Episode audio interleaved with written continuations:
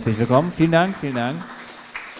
Willkommen bei Phrase und Antwort der satirischen Presseshow. Wir freuen uns sehr, dass ihr den Weg hergefunden habt, auch unter diesen äh, schweren Umständen. Äh, seid ihr nicht davor zurückgescheut, äh, euch auf den Weg zu machen. Ähm, bis 23 Uhr dürfen wir trinken. Äh, wir beabsichtigen nicht ganz so lange zu lesen, damit auch noch ein bisschen Zeit bleibt zum Trinken. Äh, wir freuen uns sehr, dass ihr da seid. Wer von euch war denn noch nie bei einer Show von uns? Meldet euch mal. Okay, dann okay. erklären wir noch mal kurz, wer wir sind und was wir machen. Wir äh, haben uns äh, überlegt, äh, die schlimmsten Texte, die absonderlichsten Schreiber, der deutschen Medienlandschaft äh, wöchent, nee, monatlich äh, zu begutachten und auseinanderzunehmen. Wöchentlich wäre eigentlich noch besser, aber monatlich reicht eigentlich. Ähm, und das machen wir äh, hier im Franz-Mehring-Platz 1. Das ist erst die zweite Show, die wir machen, äh, live vor Publikum äh, im letzten Monat. Waren Monat wir heißt draußen, das nicht Woche. Oder? Monat, ja. Kann man sich das vorstellen? Wir waren im letzten Monat wir waren draußen. draußen. letzten Monat. Merkt man jetzt gar nicht mehr so. Fühlt sich jetzt nicht mehr so an. Ich glaube, ähm, wir haben auch gerade ein bisschen Feedback, äh, Tendenzen an die Technik. Ganz so kurz nebenbei erwähnen. Nicht? Okay, hier oben klingt es. Das so. ist nur in deinem Ohr, glaube ich. Das ist nur in meinem Ohr, okay. Dann stelle ich euch mal meinen Mitstreiter vor. Er liest normalerweise bei, ihr hört das vielleicht nicht so gern, aber es ist, glaube ich, die erfolgreichste Lesebühne der Welt. Äh, normalerweise lesen Sie in äh, Kreuzberg im SO 36. Äh, momentan pausieren Sie auch gerade, aber vielleicht kehren Sie demnächst zurück. Ich würde es sehr hoffen. Die Lesedüne. Applaus für Mike Marcinkowski. Dankeschön. Vielen Dank. Dann äh, stelle ich natürlich auch den ähm, gerade moderierenden Mitstreiter von mir vor. Er ist äh, Teil der Lesebühne Sachs Royal und ähm, wie heißt eure Zentralkomitee Deluxe, genau, in Berlin und Sachs Royal in Dresden und äh, umtriebiger ähm, Schreiber selbst in der Presse. Eigentlich können wir mal einen Text von dir auseinandernehmen, fällt mir gerade so Das stimmt, das ja. ich, ich, könnte einen Text von mir auseinandernehmen. nee, das muss ich dann natürlich machen. Äh, zumindest erstmal Applaus für Michael Bittner. Und äh, wir starten unsere Dampfschifffahrt der guten Laune mit dem ersten Beitrag. Und der kommt auf jeden von, Fall, auf jeden Fall Mike. sind wir auch ein, ein ähm, äh, so hier.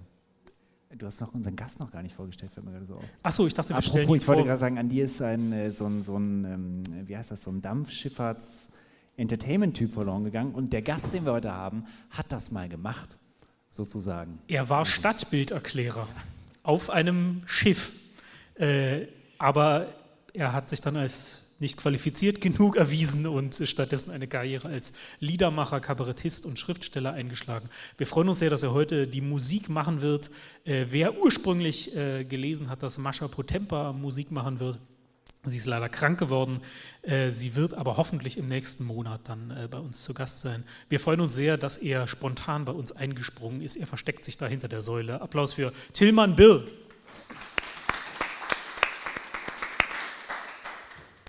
So, ja, dann fangen wir mal an mit dem, äh, wie du sagst, mit der Dampfschifffahrt der guten Laune. Und ich möchte anfangen mit einer Meldung, die vor allem durch die Springerpresse gegangen ist, nämlich folgende. Friede Springer hat den Friedenspreis der Bernd Naumann, äh, Friedrich Naumann Stiftung äh, gewonnen, ja, wegen äh, visionärer Unternehmensfreiheitsbla. Diese Naumann Stiftung ist eine FDP-nahe Stiftung, also sie legen den Freiheitsbegriff, ich sag mal, eine gewisse Tendenz, haben eine gewisse Tendenz zum Auslegen dieses Preises. Schön fand ich, da unten steht dieses Zitat in der Friedens, ähm, in der Dankensrede zu Erhalt dieses Friedenspreises, hat ähm, dann äh, die, die Friede Springer gesagt, ähm, ich sehe in der Freiheit immer auch unsere Verantwortung zur klugen, wahren und fairen Berichterstattung. Also das, wofür die Springerpresse ja gemeinhin bekannt ist. Ne? Das äh, fand, ich, fand ich beeindruckend. Eigentlich fällt dieses Wort, was ich erfunden habe, beeindruckend. Dieses Wort habe ich für solche Sachen erfunden. Ähm, das fällt eigentlich jedes Mal in der Show, weil alles ist Mögliche ist in dieser Hinsicht beeindruckend. So, und die Laudatio zu diesem Friedenspreis wurde gehalten von äh, Matthias Döpfner. Matthias Döpfner ist der Vorstandsvorsitzende von also der Axel Springer äh, Firma, GmbH, Konzern. Wir, uh.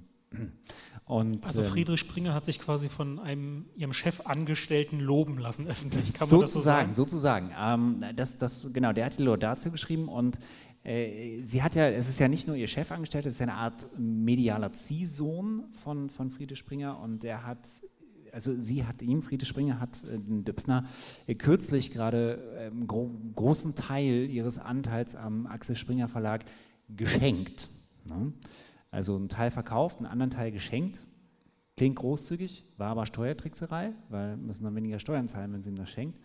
Und ähm, der hat jetzt eben diese Laudatio gehalten. Und diese Laudatio wurde am Sonntag in der Bild am Sonntag abgedruckt. Ich gehe jetzt davon aus, dass ihr die nicht gelesen habt, deswegen habe ich die gelesen und möchte euch einige Auszüge zum Besten geben. Ich finde, er findet sehr treffende Worte, der Matthias Döpfner. Ähm, zum Beispiel hier, das fand ich, fand ich gut. Meine Glaubwürdigkeit ist gering. Ich bin bei Axel Springer beschäftigt. Ich finde, das kann man so stehen lassen. Du hast es aus dem Kontext gerissen. Das ich habe es natürlich aus dem Kontext gerissen, das kann man mir jetzt nicht vorher. Also, aber äh, tatsächlich war ich jetzt etwas überrascht, weil irgendwie, ähm, ich bin denkbar ungeeignet, sagt er selbstkritisch. Meine Glaubwürdigkeit ist gering. Ich bin bei Axel Springer beschäftigt. Also kommt auf die Betonung, glaube ich, ein bisschen an. Aber ich finde, diesen Satz kann man rausnehmen und so stehen lassen. Also, das ist ein Meme draus basteln vielleicht. Stimmt. Naja, äh, da, da war ich erst war ich optimistisch, dachte, mh, das kann ja heiter werden. Und dann ging es weiter, man muss sagen, was vor allem sehr dabei rausgekommen ist oder was, was sehr ähm, klar wurde bei dieser Laudatio, war so ein bisschen das Selbstbild, was Matthias Döpfner, aber wahrscheinlich der ganze Springer Verlag von sich hat.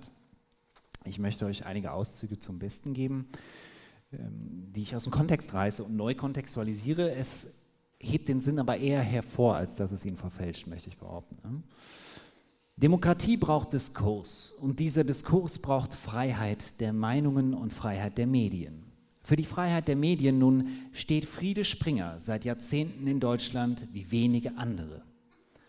Aus dem wertebasierten deutschen Zeitungs- und Zeitschriftenverlag ist ein vielfach größeres wertebasiertes internationales und vor allem digitales Medienhaus geworden, die Voraussetzung, bla bla bla, und so wurde die Voraussetzung geschaffen, langfristig die Werte des Hauses und seine gesellschaftspolitische Verantwortung zu sichern.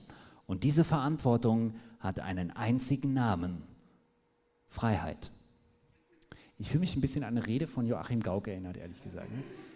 An jeden Satz von Joachim Gauck. An jeden Satz von Joachim Gauck. Ich meine, bei Joachim Gauck war es ja immer so ein bisschen so, wenn, wie bei Beetlejuice man sagt dreimal hintereinander Freiheit und dann taucht Joachim Gauck auf und sagt irgendwie, was kann ich machen?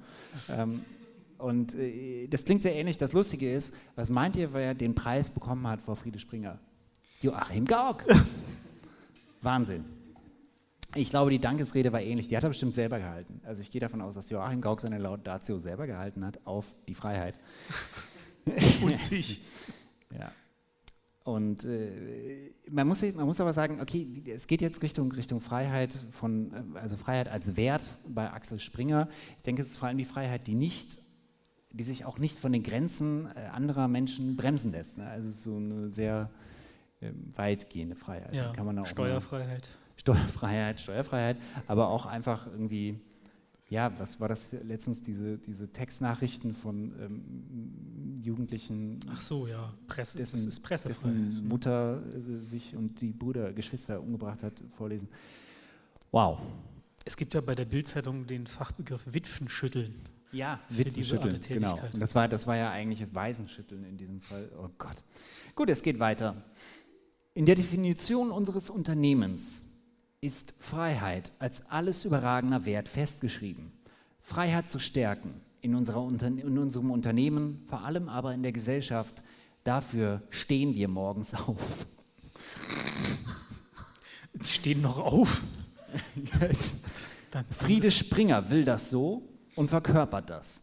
Und sie verteidigt die redaktionelle Freiheit jeden Tag aufs Neue und gegen manche Intervention. Wenn bei ihr irgendjemand anruft und sich über irgendetwas beschwert, gibt es die immer gleiche Antwort. Bitte wenden Sie sich an die Chefredakteure, die sind dafür verantwortlich. Das bisherige Leben von Friede Springer könnte man in fünf Kapiteln einteilen.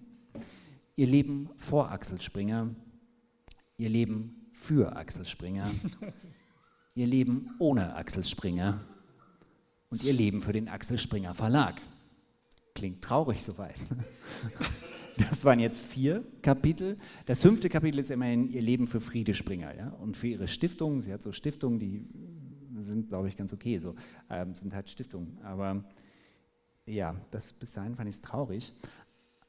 Aber was natürlich nicht fehlen darf in einer Springer Laudatio sind solche Anmerkungen. Es geht wirklich die ganze Zeit nur um Freiheit. Ne? Ich spare euch das, man kann das echt zusammenkürzen. Eigentlich auf den ersten Satz, ich bin bei Axel Springer beschäftigt, meine Glaubwürdigkeit ist gering. Zu dieser Freiheit gehört auch, sich gut gemeinten, aber letztlich intoleranten Zeitgeistbewegungen zu verweigern. Klar, ist konservatives Blatt. Zumindest sobald sie einen latent autoritären Gestus haben. Gendersprache und Cancel Culture bekämpfst du, Friede Springer, jedenfalls mit geradezu alttestamentarischer Political Incorrectness. Alttestamentarischer Political Incorrectness. Michael, du hast die Bibel gelesen, was könnte das sein? Ja, Steinigen, Versklaven gedacht, und Ausrotten Versklaven, von steinigen. Völkern. Aber das war, das ist halt die Frage eigentlich. Also was ist political incorrect im Alten Testament? Also Steinigen war ja eigentlich jetzt schon okay. Ja, also es gibt ganz verschiedene Sachen, ne? Also Völker ausrotten, Sklaven halten, ja. ja, aber das war ja Frauen. damals irgendwie alles okay. Ne? Was Das ist da politisch inkorrekt gewesen? Das, was Jesus gemacht hat eigentlich, war dann political inkorrekt. Im Grunde ja.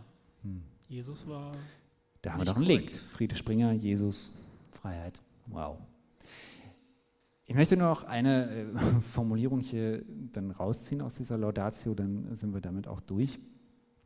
Ähm, auch etwas sehr Persönliches von Döpfner aus der persönlichen Erfahrung mit Friede Springer. Wenn man dich in privaten Dingen um Rat fragt, sagst du gerne, folge deinem Herzen. Was für ein freier Satz. Jetzt sind wir ein bisschen beim kleinen Prinzen, ne? Das es ist, ja auch irgendwie so, äh, weiß nicht, man, man verkauft nur mit dem Herzen gut, der Verstand ist für den Umsatz irrelevant oder irgendwie so. so, so wird man Milliardärin. Ja. So wird man Milliardärin, ne? hör auf dein Herz. Sie hat auf ihr Herz gehört, als sie Axel Springer äh, Ja. Wahnsinn, genommen hat. Wahnsinn. Gut. Ja, darüber wollte ich euch in Kenntnis setzen, dass äh, jetzt wisst ihr Bescheid, wer hier den Preis gewonnen hat. Gewonnen kann man nicht sagen, verliehen bekommen, gewonnen. Es gab keinen Wettbewerb. Also weiß nicht, vielleicht gab es einen Wettbewerb, aber Intern ich glaube, vielleicht. intern, den Freiheitswettbewerb. Naja, Micha, was hast du Dann mitgebracht? kommen wir jetzt zum Text Nummer zwei. Ähm, ihr habt es mitbekommen, es wurde äh, kräftig gefeiert, auch in den letzten Wochen, denn es jährte sich ähm, das äh, 30. Jubiläum der Wiedervereinigung. Und ich habe mich dafür interessiert, äh, wie feiern denn für uns eins, der sagt vielleicht, na gut, Wiedervereinigung, gut, ne? gab es halt. Aber es gibt ja Leute, äh, die richtig hammerhart äh, ähm, äh, patriotisch drauf sind. Hab mir dann einfach mal, ich habe mir schon Kritik dafür eingefangen, dass ich sie mir gekauft habe und dadurch äh, äh, wahrscheinlich ähm, den Faschismus noch 20 Jahre am Leben erhalten habe durch die 3,80 Euro.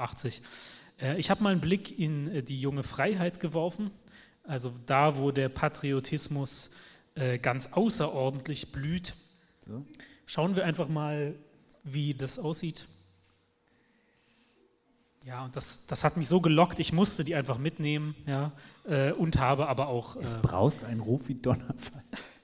habe aber auch äh, Wow. die Zeitung durchgelesen und ähm, mir meine Gedanken dazu gemacht, zum Beispiel zu diesem Bild. So ein Nationalismus, nee, ist es schon zu weit? Das erste ist zu weit. Entschuldigung, Technik. So ein Nationalismus ist schon eine seltsame Sache. Ständig fordert er energisch das, was er voraussetzt. Wenn die Nation wirklich so natürlich ist, wie die junge Freiheit meint, wundert es mich jedenfalls ein bisschen, wie viel Zeit die Patrioten damit verbringen müssen, sie sich selbst und allen anderen einzureden. Wie etwas schwer fallen kann, das doch selbstverständlich ist, bleibt schwer zu begreifen. Noch nie habe ich davon gehört, dass jemand vom Atmen oder Blinzeln überzeugt werden musste. Ein kleines bisschen weniger natürlich scheint es also doch zu sein, dieses Deutschland. Um die Deutschen in das Land verliebt zu machen, mit dem sie ohnehin zwangsverheiratet sind, eignet sich am besten Geschichtsunterricht. Allerdings muss die Historie auf Erfolgsgeschichte reduziert werden, denn alles Unangenehme könnte die nationale Erregung dämpfen. So hat die junge Freiheit denn die letzten 30 Jahre zur Feier der Wiedervereinigung auf ihre ganz eigene Weise aufbereitet.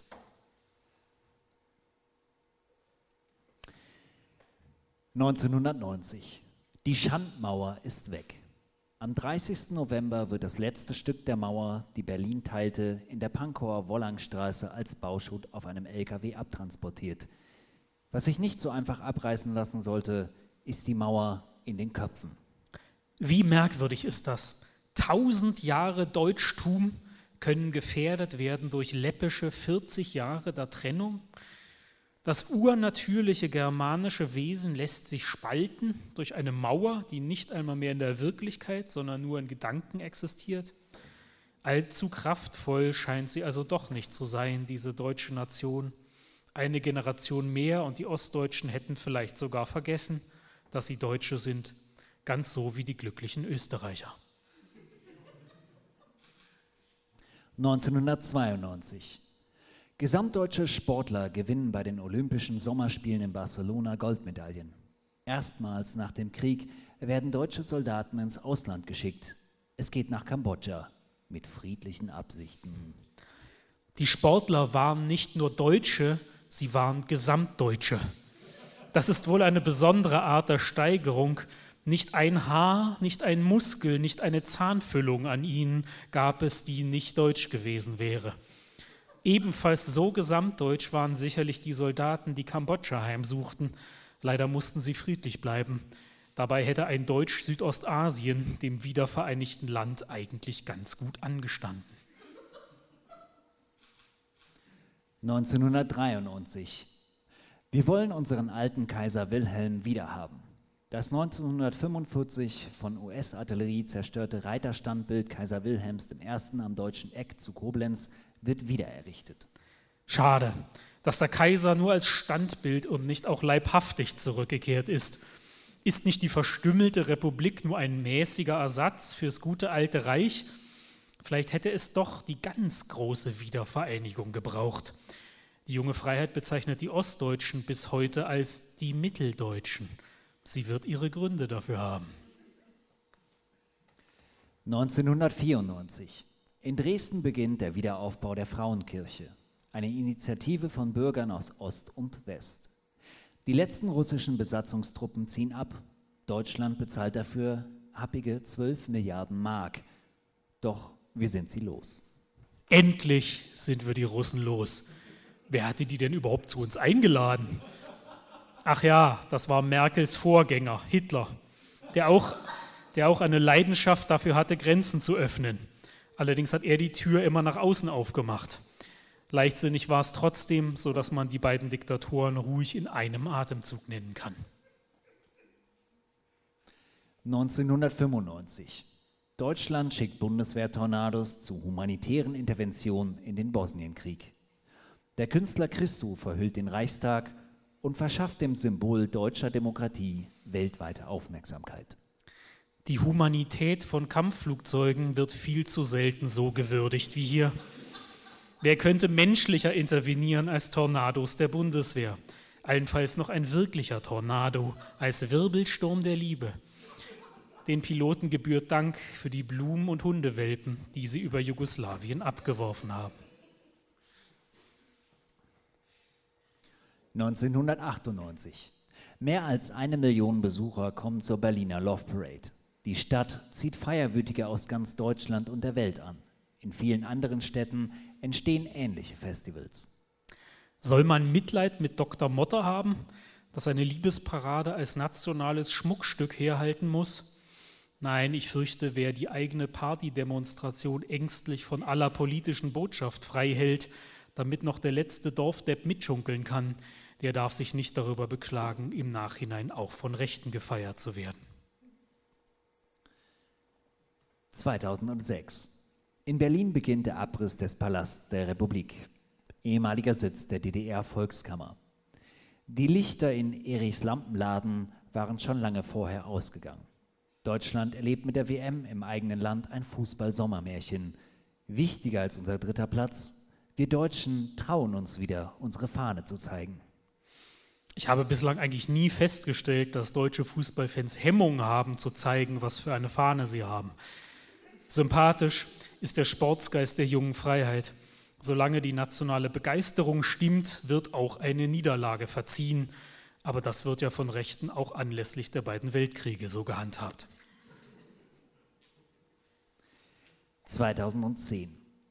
Laut einer Umfrage der BBC ist Deutschland das beliebteste Land der Welt. Sogar jenseits des Rheins nennt uns der Franzmann zu 82 Prozent als sein liebstes Land, wenn das nichts ist. Lena Meyer-Landrut gewinnt mit dem Lied Satellite den Eurovision Song Contest. Es ist der zweite Sieg für Deutschland bei diesem Wettbewerb. Hut ab. Im Jahr 2020 das Wort Franzmann zu verwenden, als wäre man gerade auf Heimaturlaub nach der Schlacht von Verdun das zeugt von einem historischen Bewusstsein, das man einer Zeitung wie der Jungen Freiheit, die Jugendlichkeit schon im Namen führt, gar nicht zutraut. 2012. Nee. Doch, ja.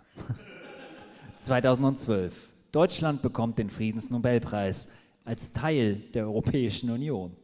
Der frühere Chef der Stasi-Unterlagenbehörde Joachim Gauck, huh, Freiheit, Freiheit, Freiheit, wird zum Bundespräsidenten gewählt. Dass der frühere Pastor offen in Ehebruch lebt, wird Achselzucken zur Kenntnis genommen. Joachim Gauck, der es doch sonst jedem recht machte, der ein Pöstchen zu vergeben hatte, konnte es den Rechten doch nicht recht machen. Er übt Verrat im Bett. Sie trösten sich mit einem Nobelpreis, den hat zwar eigentlich die Europäische Union zugesprochen bekommen, aber offenbar zählt sie den Nationalen als erweitertes Großdeutschland. 2013. Euroskeptisch. Mit der Alternative für Deutschland AfD gelingt in Oberrussel, Ober, wie spricht man es eigentlich aus? Oberursel, Oberursel Entschuldigung. Oberursel, Oberursel im Taunus die erste gesamtdeutsche Gründung einer bundesweit erfolgreichen Partei. Nationalisten haben es nicht leicht. Besonders schwer fällt ihnen die Logik, Eben musste Europa noch dazu herhalten, deutschen Ruhm zu bestätigen. Ein Jahr später steht man Europa schon wieder feindlich gegenüber. Dabei wäre Skepsis wohl eher allem gegenüber angebracht, was seinen Anfang in Oberursel nimmt. (2015) Am 12. Januar versammelt sich in Dresden die mit etwa 25.000 Menschen bis dahin größte einwanderungskritische Demonstration in Deutschland – Patriotische Europäer gegen die Islamisierung des Abendlandes, kurz Pegida. Zu diesem historischen Datum kann gerade ich als befangener Sachse wirklich nichts sagen, nur in Ehrfurcht verharren. Allenfalls frage ich mich, wenn alles so glänzend läuft in Deutschland seit dem Krieg, wozu braucht es dann eigentlich Protest? 2020. Das künftige Humboldt-Forum in Gestalt des Berliner Stadtschlosses ist äußerlich fertig. Durch Courage gelang es, die Kuppel über der West Westfassade wieder mit dem Kreuz zu krönen, sowie den umlaufenden Fries mit zwei Bibelversen wiederherzustellen. Der Courage verdanken wir das krönende Kreuz über dem wiedererrichteten Hohenzollernschloss, in dem bald lagern soll, was deutsche Kolonisten in aller Welt zusammengerafft haben – mir war bislang gar nicht bekannt, dass ein patriotischer Fassadenkletterer das Ding da in Nacht und Nebel hochgeschafft und festgeschraubt hat. Aber wenn dem so sein sollte, herzlichen Glückwunsch. Und nichts könnte ja besser zum modernen, weltoffenen Deutschland passen, als dieses Kreuz und die Bibelverse, die einst König Friedrich Wilhelm IV. persönlich zusammengestellt hat. Es ist in keinem anderen Heil, ist auch kein anderer Name den Menschen gegeben, denn in dem Namen Jesu zur Ehre Gottes des Vaters, dass in dem Namen Jesu sich beugen sollen aller derer Knie, die im Himmel und auf Erden und unter der Erde sind. Kommen wir nun aber zu einem theoretisch noch etwas tiefgründigeren Beitrag über das deutsche Schicksal. Sie stammt vom rechten Vordenker Dr. Karl-Heinz Weismann, einem der vielen nationalen Rebellen, die ihr Aufbegehren materiell durch eine Beamtenstelle im deutschen Schuldienst absichern konnten. Hören wir, was dieser deutsche Mann uns zu sagen hat. Wenn der gesunde Einzelne seine Identität auf ein besseres Ich bezieht, dann bezieht die gesunde Nation ihre Identität auf ein besseres Wir. So wie das arme Würstchen sich selbst in seiner Fantasie erhöht, um vor lauter Minderwertigkeitsgefühlen nicht krank zu werden, so erklärt auch eine Gemeinschaft von armen Würstchen sich selbst in geistiger Notwehr zu etwas Besserem, als sie tatsächlich ist. Daraus speist sich jener unpersönliche Stolz, Max Weber, der die Nation am Leben erhält, weshalb der Nationalfeiertag Gelegenheit bieten sollte, sich dessen zu erinnern, was den unpersönlichen Stolz der Deutschen ausmacht. Wir sind die, in deren Wäldern der Gedanke der Freiheit geboren wurde. Freiheit. Wir sind die Erben Roms. Wir haben Dome und Bogen errichtet und das Abendland verteidigt an den Küsten im Norden und auf dem Lech, Lechfeld bei Liegnitz und vor den Toren Wiens. Und vor den Toren von Stalingrad. Ob der Dr. Weismann bei all diesen Heldentaten wirklich dabei gewesen ist, wage ich allerdings zu bezweifeln. Nicht nur ist er dafür ein bisschen jung, er sieht auch nicht wirklich aus wie Hermann der Cherusker, der am Teutoburger Wald die germanische Freiheit verteidigte, sondern eher wie eine sprechende Leberwurst. Wir haben die Reformation hervorgebracht, jene geistige Welttat, von der Fichte meinte, dass sie für ein ganzes Völkerleben genügte. Wir haben die Aufklärung vollendet und die Romantik entdeckt. Wenn die Reformation tatsächlich genügt und die deutsche Geschichte mit ihr aufgehört hätte, wäre das für den Rest der Welt gewiss nicht die schlechteste Lösung gewesen. So kam noch der Zweite Weltkrieg, von dem noch zu klären ist, ob er eher die deutsche Vollendung der Aufklärung oder die deutsche Entdeckung der Romantik war. Die Musik unserer Komponisten erklingt in den Konzertsälen und die Texte unserer Philosophen Kant, Hegel, Nietzsche, Heidegger werden in allen Seminaren diskutiert. Wir haben ein von der Welt beneidetes Bildungssystem geschaffen, von dem nicht viel übrig ist. Aus unseren Reihen stammen namenlose, tüchtige, fleißige, ordentliche und viele berühmte Gelehrte, Forscher und Erfinder. Die zum Beispiel die Pizza Hawaii erfunden haben. Dieser unpersönliche Stolz ist wirklich eine außerordentlich praktische Sache. Auch wenn man selbst im Leben gar nichts auf die Reihe bekommen hat, kann man sich mit den Leistungen wildfremder Leute schmücken. Wir sind Weltmeister, wir sind Papst, wir sind Goethe. Und alle, die tot sind, können sich nicht einmal mehr dagegen wehren, in diesem riesengroßen Wir versklavt zu werden. Die Waffentaten unserer Soldaten haben selbst ihren Gegnern Respekt abgefordert. In der Tat. Der Wehrmachtssoldat hat der russischen Bäuerin einfach den Gewehrlauf an den Kopf gehalten, schon war der Respekt vor den Deutschen da. Und wir zählen Männer und Frauen zu unseren Helden, die den einzigen Versuch unternahmen, ein totalitäres System von innen zu stürzen. Es ist in Deutschland offenbar unmöglich, kein Held zu werden. Zieht man für Hitler mordend in den Krieg, erringt man Ruhm durch seine glänzenden Waffentaten versucht man, wenn die Niederlage schon gewiss ist, im letzten Augenblick noch vergeblich den Hitler wieder loszuwerden, dann wird man auch zum Helden. Was für läppische Feiglinge leben nur in all den anderen Völkern, die nie den Mut hatten, einem Diktator in einen Weltkrieg zu folgen. Wir sind die, die man weder durch 30-jährige Kriege noch durch dauernde Teilungen in die Knie gezwungen hat.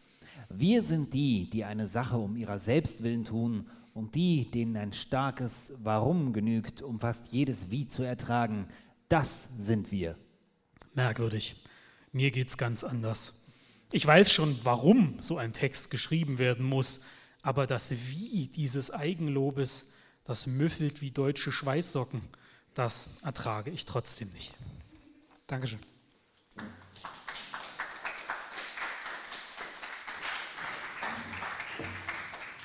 Ups, warte, wie komme ich hier wieder raus? Das letzte war ja, war ja so ein Nietzsche-Zitat. Ähm, das hat er jetzt nicht kenntlich gemacht. Kann man ihn dafür ans Bein pissen?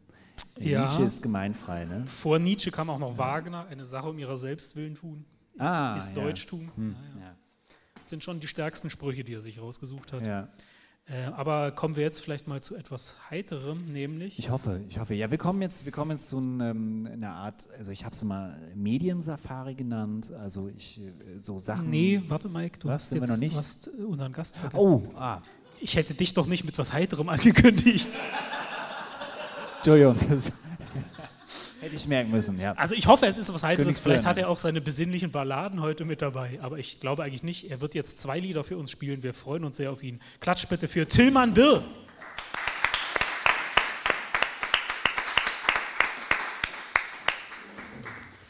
Vielen Dank. Ich möchte gleich, oh, geiler Sound, möchte gleich nahtlos anschließen an diese deutsche Lob, deutschen Lobhubelei von Dr. Karl-Heinz Weismann. Äh, der hat sicherlich viele Bücher gelesen. Ich allerdings bin viel in Deutschland unterwegs gewesen. Und wenn mich jemand fragen würde, wie könnte man Deutschland erklären, dann würde ich sagen, wahrscheinlich nur aus dem Negativen heraus, über Sachen, die nicht passieren. Und die stecken hier in diesem Lied drin. Äh, Ähm, aber keinen Grund, stolz zu sein.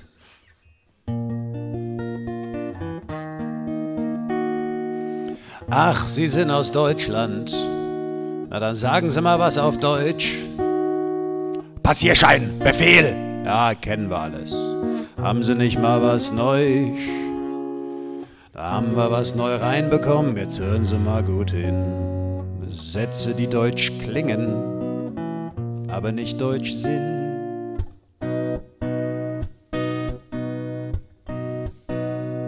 Zum Beispiel. Die meisten Menschen fahren besser Auto als ich, ist kein deutscher Satz. Vielleicht habe ich recht, aber vielleicht auch nicht, ist kein deutscher Satz. Wenn das Flugzeug steht, werd ich noch sitzen bleiben. Ich muss wirklich nicht der Erste am Gepäckband sein. Das ist kein deutscher Satz, ist kein deutscher Satz, nee, nee. Ich besitze keine einzige Tupperdose, ist kein deutscher Satz. In Florenz trage ich sicher keine kurze Hose, ist kein deutscher Satz. Auf der Rolltreppe stehe ich rechts und halte links frei, denn wer's eilig hat, der kann dann einfach an mir vorbei. Das ist kein deutscher Satz, ist kein deutscher Satz, nee, nee. Ich weiß nichts über die Abläufe bei der Deutschen Bahn. Wenn die mal zu spät sind, dann werden sie sicherlich einen Grund dafür haben. Das ist kein deutscher Satz, ist kein deutscher Satz, nee, nee. Ich fühle mich in diesem Land gerecht behandelt, ist kein deutscher Satz. Das neue Parkhaus hat den Schlossplatz überhaupt nicht verschandelt, ist kein deutscher Satz. Meine politische Meinung interessiert hier sicher nicht und ich glaube, ich behalte sie heute einfach für mich. Das ist kein deutscher Satz, ist kein deutscher Satz, nee, nee. Ich mag alle deutschen Dialekte generell, ist kein deutscher Satz. Besonders sächsisch, denn das klingt für mich so intellektuell, ist kein deutscher Satz. Auf die Zugfahrt werde ich keine harten Eier mitnehmen. Der Gestank ist für die anderen Gäste unangenehm. Das ist kein deutscher Satz, ist kein deutscher Satz, nee, nee. Der Lärm vom Straßenfest stört mich, aber ich löse das elegant. Bevor ich die verklag und tausend Leuten den Spaß verderbe, fahre ich an dem Wochenende lieber aufs Land. Kein deutscher Satz, ist kein deutscher Satz, nee, nee. Ihr habt das Prinzip des Liedes mittlerweile verstanden, glaube ich. Es hat 62 Strophen. Ich mache eine Kurzversion. Ich bin zwar Veganer, doch das sage ich nicht jedem, ist kein deutscher Satz. Ich bin kein Veganer, doch das sage ich nicht jedem, ist kein deutscher Satz. Schau dir die Frau da in dem Twingo an. Ich bin mir sicher, dass die wirklich sehr gut einparken kann. Das ist kein deutscher Satz, ist kein deutscher Satz, nee, nee. Wenn der Lehrer sagt, mein Kind ist kein Genie, hat er recht, ist kein deutscher Satz. Ähm, den Elfmeter für die anderen gab es wirklich zu Recht, ist kein deutscher Satz. Wenn wir zahlen, hab ich keine Lust auf Aufrechnerei. Komm, wir teilen die Rechnung einfach durch drei. Ist kein deutscher Satz, ist kein deutscher Satz, nee, nee. Ich brauche gerade kein neues Elektronikprodukt, ist kein deutscher Satz. Ich hab noch nie eine ganze Folge Tatort geguckt, ist kein deutscher Satz. Du hast einen Witz auf Kosten meiner Heimatstadt gemacht, doch der Witz war wirklich gut, darum habe ich trotzdem gelacht. Das ist kein deutscher Satz, kein deutscher Satz, nee, nee. Jacke ist richtig praktisch, weil man die Ärmel absippen kann. Doch leider sieht die Jacke einfach scheiße aus, da kann die noch so praktisch sein, ich zieh die sicher nicht an. Liebe Passagiere, dies ist das Ende unserer Fahrt. Dear passengers, the next stop is the last stop of our fahrt. Das ist ein deutscher Satz, ist ein deutscher Satz, ja, ja. Dankeschön.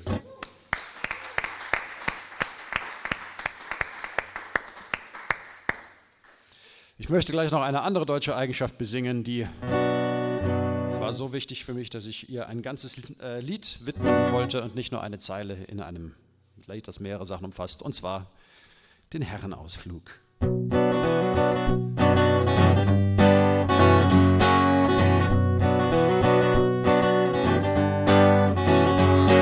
Die Tür vom Regionalexpress geht auf, da stehen wir. Wir entern dein Wagen, in der Hand ein Kasten Bier. Wir haben Musik dabei und singen laut und ziehen ordentlich vom Leder.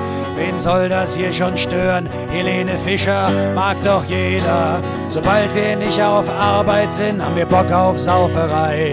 Und alle hier sollen wissen, wir haben heute frei. Oh, Männerausflug, Männerausflug. Ich, heute sind wir wieder dicht. Wir haben hier jetzt Spaß, alle anderen nicht.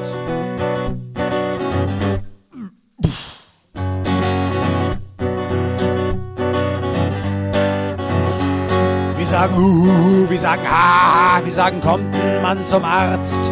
Es ist so schön, dass ich hier der sein kann, der ich zu Hause nicht sein darf. Wir rauchen auf der Zugtoilette, essen Gyrosbox vom Griechen. Wenn wir Spaß haben, sollen das alle hören und am besten auch noch riechen. Wenn der Bernd besoffen ist, dann brüllt er wie ein Stier. Die Mehrheit stört das nicht, denn die Mehrheit sind wir. Oh, Männerausflug, Männerausflug. Wir haben ähm, äh, Männerausflug, Männerausflug. Ich freue mich. Ach, scheiße. Ich war lange nicht mehr im Regionalexpress, siehst du? Männerausflug, Männerausflug. Um, um. Ja, ich fange nochmal von vorne an, genau.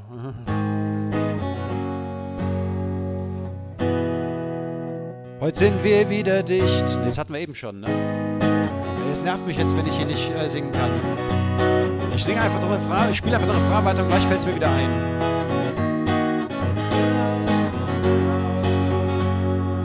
Jetzt sind wir wieder da.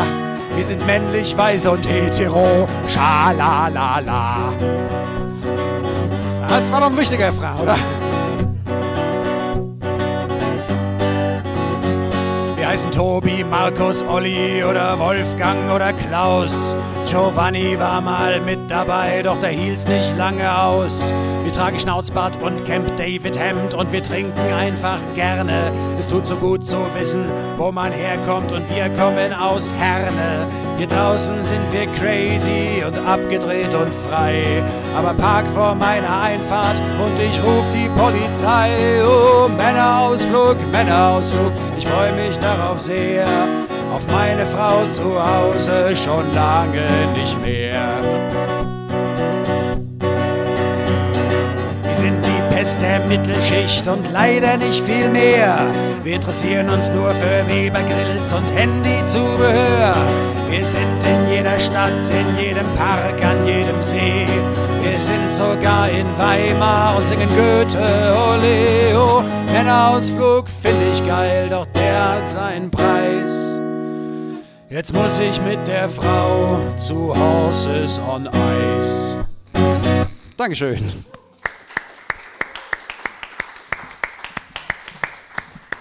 Tilman Bill.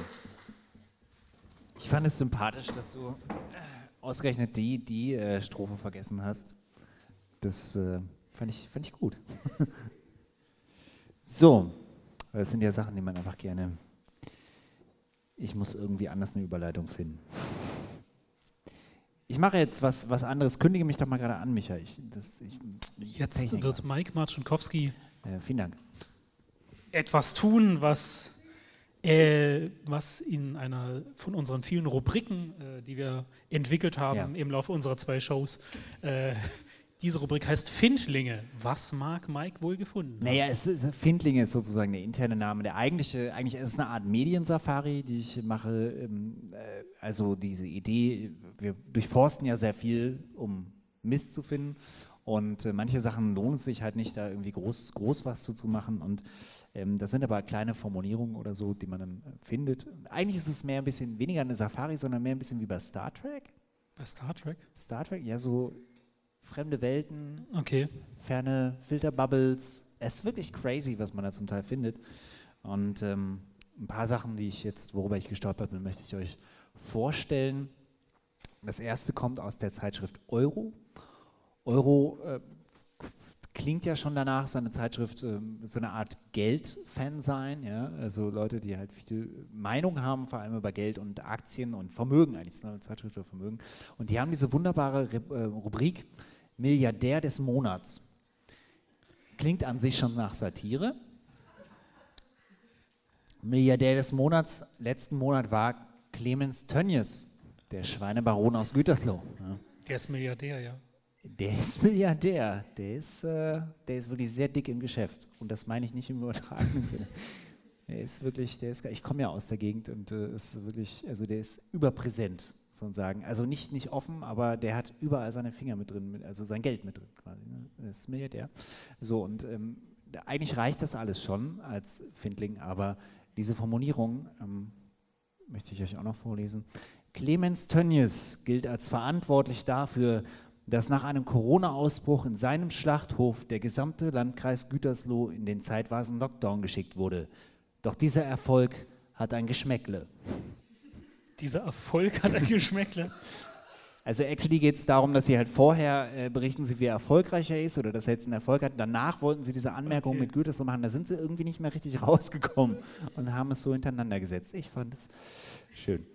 So, ähm, dann das zweite kleine äh, Findling, Schlaglicht, Sternchen, wie auch immer, war so ein bisschen, also war in der, ähm, im Münchner, in der Münchner Abendzeitung vom 8.10.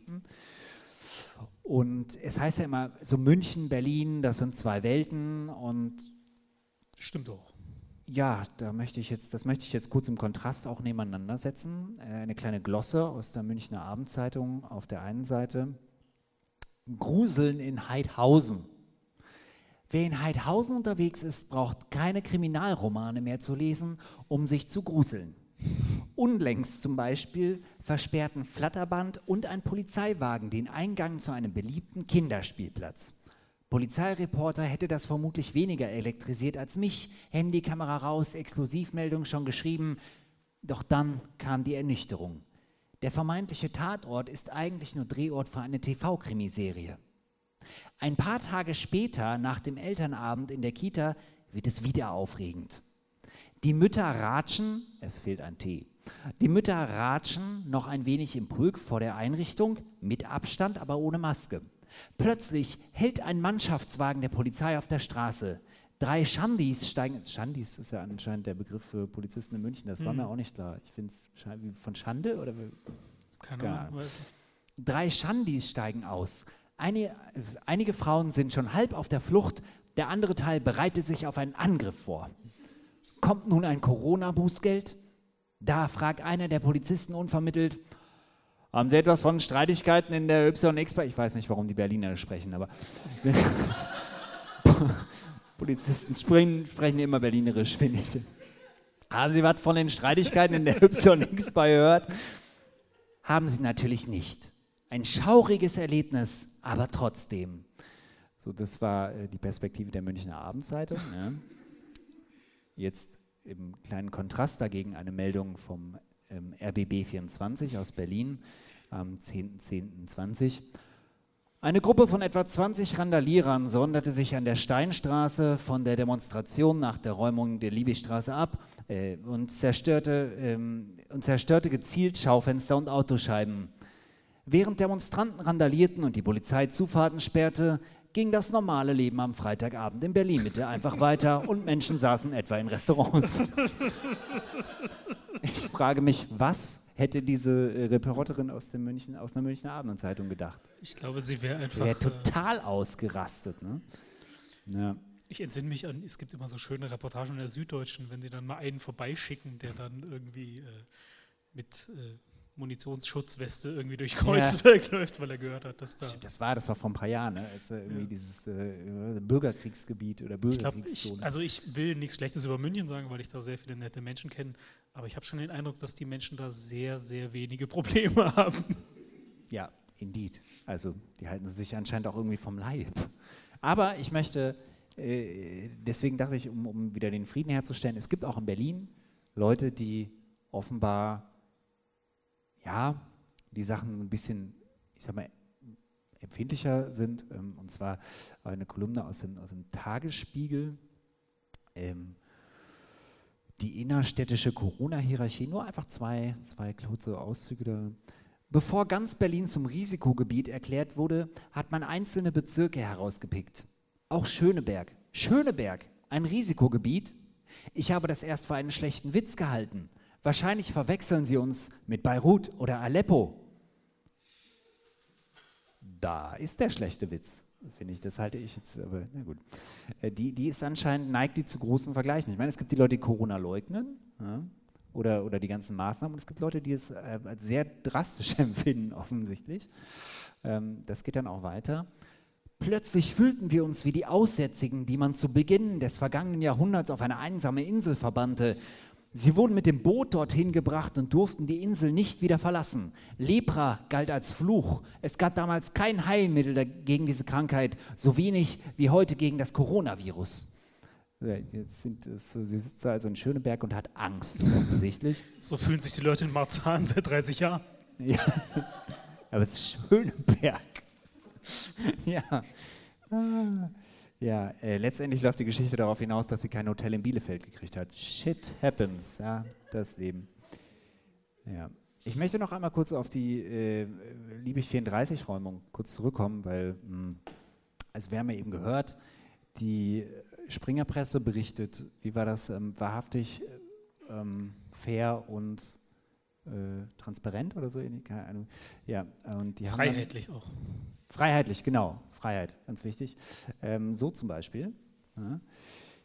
Äh, einfach von der Aufmachung her, aber das kennt man ja. So, worum es mir geht, ist eigentlich dieses eingekringelte Zitat. Da bin ich einfach drüber gestolpert. Dachte, okay. Ähm, also ist so das übliche, man kann jetzt ja. Ich finde es grafisch stark, dass Hass kursiv geschrieben ist. Ja, nach der Räumung entlud sich der Hass das ist diese freiheitliche, faire äh, Berichterstattung. Überhaupt war das ja eine super Berichterstattung von der Liebigräubung, ne? dass sie da Fernsehteams mit reingeschickt haben. Dann haben ja mehrere große Zeitungen Fotos aus dem Internet gezogen von verwahrlosten Wohnungen, die halt als angebliche Fotos von der Räumung irgendwie äh, hingestellt. Das war wirklich, das war also einer der Tiefpunkte journalistisch gesehen. So ja, also ich fand es jetzt, also es sieht aus wie bei Tillmann halt zum Beispiel. Ne? Ja, also gut. Absolut normal. Aber du stellst doch jetzt nicht irgendwie ein Foto von Tillmann und sagst, hier, so sieht es bei der Räumung aus. Doch, also wird diesem Hausprojekt nicht gerecht. Also gut, zumindest geht es hier in diesem Artikel, also typischer äh, BZ-Artikel war vom, vom 11.10. Und ähm, dann aber diese, diese kleine Part, der mich irgendwie hat stolpern lassen, an der Torstraße wurde auch das Möbelgeschäft von Bestsellerautor Raphael Horson 50 beschädigt.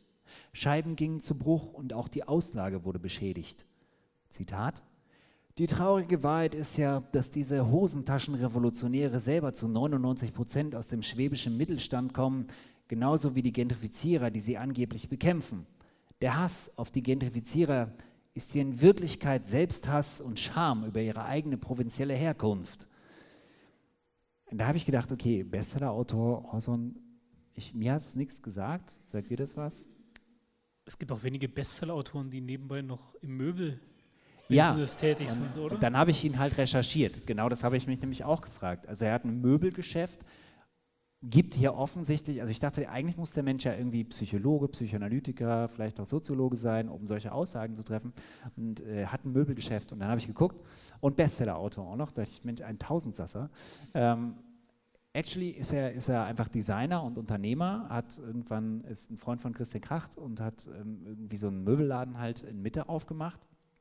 Und äh, äh, hat, sich, hat, hat gegen Wikipedia ähm, Rechtsmittel eingelegt, weil er nicht als Schriftsteller oder Künstler bezeichnet werden möchte, sondern als Unternehmer oder Designer, Autor lässt er durchgehen. Man kann das jetzt bei Wikipedia auch einfach selber ändern, aber er hat halt irgendwie Rechtsmittel eingelegt gegen die Wikimedia Foundation. Mhm. Sagt vielleicht auch was über seine Finanzen aus und sein ähm, Bestsellerbuch ist irgendwie so eine Art, ja, also er hat ein Buch über Erfolg erfolgreich werden, über seinen Kram, den er da macht, mit dem Möbelkram irgendwie geschrieben und irgendwie sind, wie das in der Kunstszene so ist, die sind total darauf abgesprungen, äh, angesprungen und abgefahren. Er war in zig Feuilletons eigentlich, hat irgendwie dann in mehreren Sprachen übersetzt dieses Buch verkauft und es ist halt, ja, es, äh, ich habe nicht reingeguckt, ich kann es nicht beurteilen, aber es klang, klang irgendwie wenig aufregend.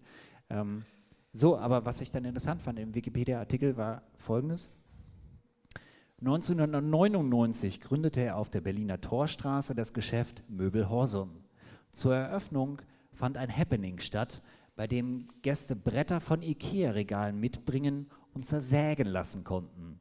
Sie bekamen dafür ein von Horson designtes Regal. Das Motto der Aktion lautete Umtausch und, Ersägung und Zersägung gleich Zufriedenheit. Ich weiß nicht, warum der sich so beschwert über die Krawallleute. Bei denen war es ja auch im Grunde irgendwie Räumung und Zerlegung gleich Zufriedenheit. Also im Grunde finde ich es nicht so nah weit weg. Ja. Das, das ähm, war eine Sache, über die ich noch gestolpert bin. Eine Sache habe ich dann noch.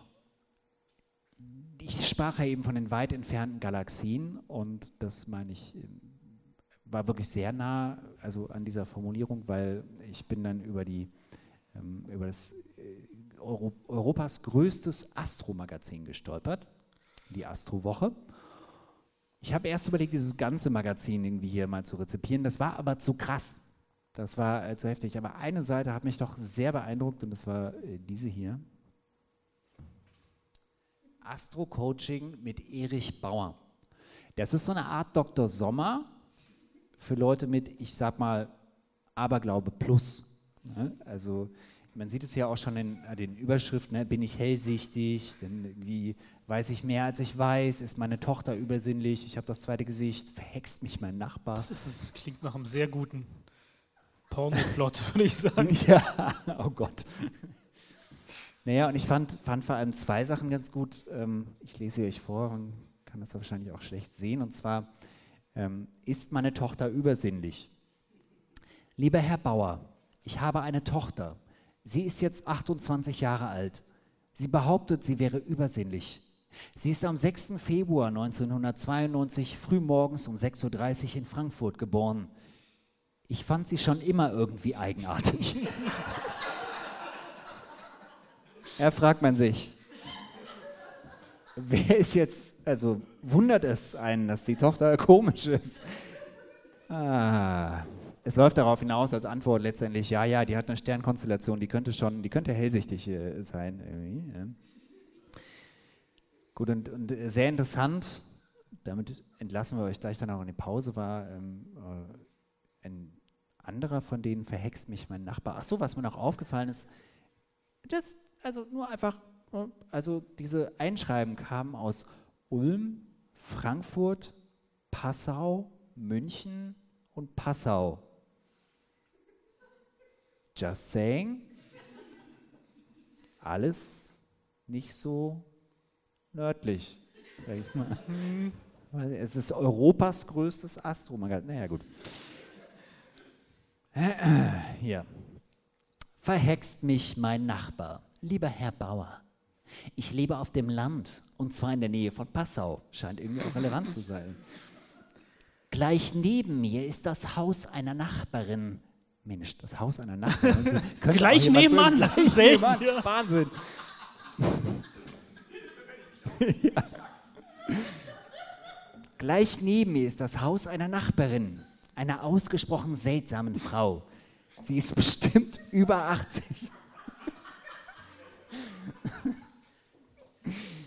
Sie ist bestimmt über 80 Jahre alt.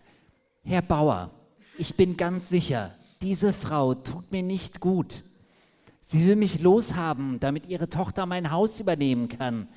Manchmal wache ich nachts auf und spüre, dass sich etwas Dunkles in meinem Zimmer befindet, dann bekomme ich Angst. Aber wenn ich das Licht anmache, ist natürlich nichts da. Ich weiß nicht, wann diese Frau geboren ist, aber sie muss ein Skorpion sein und verfügt über Zauberkräfte. Ich selbst bin ein Fisch. Geboren am 28.02.52 um 7 Uhr morgens. Bitte helfen Sie mir. So, ich war gespannt auf die Antwort. Ich dachte, was kommt als Antwort? Ja, äh, liebe Frau Maria K., schmeißen Sie die Frau in den Fluss, ob wenn sie oben schwimmt, ist alles irgendwie, die, die, warum es oder keine Ahnung, gleich Scheiterhaufen oder so. Ich war gespannt, was kommt als Antwort? Das war folgende Antwort. Liebe Maria, ich verstehe Sie gut, dass Sie sich Sorgen machen und glauben, dass Ihre Nachbarin Sie vertreiben will. Ich habe mir Ihr Horoskop angeschaut. Sie sind im Zeichen der Fische geboren und damit besonders empfindsam. Ihre Sonne im Zeichen Fische befindet sich außerdem im zwölften Haus, was ihre Empfindsamkeit noch vergrößert. Auch ihr Mondknoten und ihre Venus befinden sich im zwölften Haus und Neptun umarmt Saturn und steht in Opposition zu ihrem Mond. Das alles bescheinigt ihnen eine kolossale Empfindsamkeit. Wissen Sie, ich bin ganz sicher, dass Ihnen niemand etwas Böses antun kann. Es ist eher so, dass sie leicht nervös und ängstlich werden. Vielleicht benötigen sie die Hilfe eines Psychologen. In diesem Sinne machen wir eine kleine Lüftungspause. Bis gleich.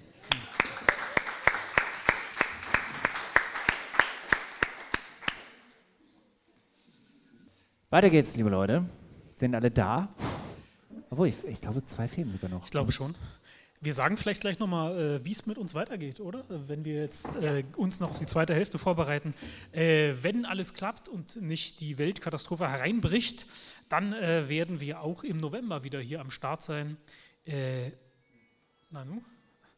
Ähm, und zwar am 10. November, das ist auch wieder ein Dienstag, äh, hier am selben Ort im Münzenbergsaal im Franz-Mehring-Platz 1 wir würden uns freuen, wenn ihr dann auch wieder mit dabei seid. Genau, äh, nehmt euch gerne so einen Flyer mit. Ihr könnt auch unsere Freunde bei Facebook oder Instagram werden, um Nachrichten genau, über uns zu erhalten. Äh, wir sind absolut Spread medienaffin. Äh, ja. Wir werden vielleicht in der Jungen Freiheit noch eine Anzeige schalten. Äh, wir werden äh, alles dafür tun. Ähm, das dass ja, empfehlt uns weiter, vor allem genau. online. Ja, das werden demnächst, äh, wir, wir arbeiten auf Hochtouren an technischen Entwicklungen, ähm, ein bisschen, also zumindest teilweise aus den Sachen, einen Podcast zu machen, äh, Mitschnitte von den Live-Shows und äh, an Videos arbeiten wir auch. Aber es wird unglaublich viel noch kommen. Es wird äh, unglaublich viel noch kommen. Hm? Und das, äh, Yay. das sagt nicht jeder Politiker zu euch, sondern äh, wir auch. Und jetzt machen wir weiter mit etwas Heiterem, mit, wie du sagen würdest. Mit etwas Heiterem. Ähm, Gesellschaftskritik, Humor, Sexiness. Kaum jemand verbindet das so effektiv wie der Mann, der heute unser musikalischer Gast ist. Habe ich das nicht, nicht, fast Dieter Thomas Heck mäßig äh, von mir gegeben. Wir freuen uns, dass er die zweite Hälfte mit einem Lied eröffnet. Klatscht bitte für Tillmann Birr.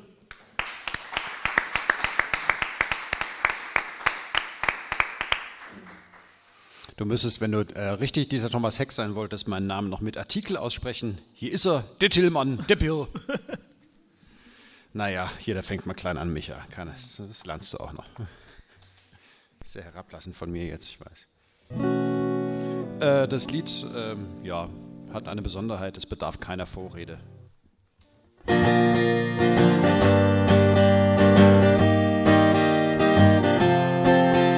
In der Wohnung nebenan ist ein Nazi zu Hause. Ich sehe ihn oft beim Bier, beim Antalya Grill. Wenn ich ihn treffe auf der Treppe und ihm guten Tag sage, fragt er mich, ob ich ein paar auf die Schnauze will. In seinem Fenster hängt die Reichskriegsflagge. Aus seiner Wohnung höre ich Marschmusik. Er hasst Juden, Schwule, Türken und wahrscheinlich auch Schweizer und er freut sich auf den nächsten Krieg. Doch dann habe ich ihn in der Sauna getroffen, es war eine wunderbare Situation. Ich konnte an ihm runtersehen, sein Handtuch war offen, jetzt kenne ich den Grund für seine Aggression.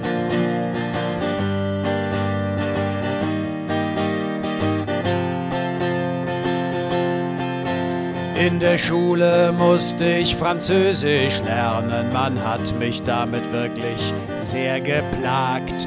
Täglich konjugieren und auswendig lernen, warum? Das hat man mir nicht gesagt. Vor meiner Lehrerin hatte ich panische Angst. Sie war Französin und sie nannte mich einen Cretin. Und sie nahm an uns die Rache für die letzten drei Kriege, denn ihr Urgroßvater fiel in Verdun. Dann hab ich sie in der Sauna getroffen, sie lief ganz nackt über den Korridor. Ja, ich habe sie in der Sauna getroffen und dann hatte ich noch viel mehr Angst als zuvor.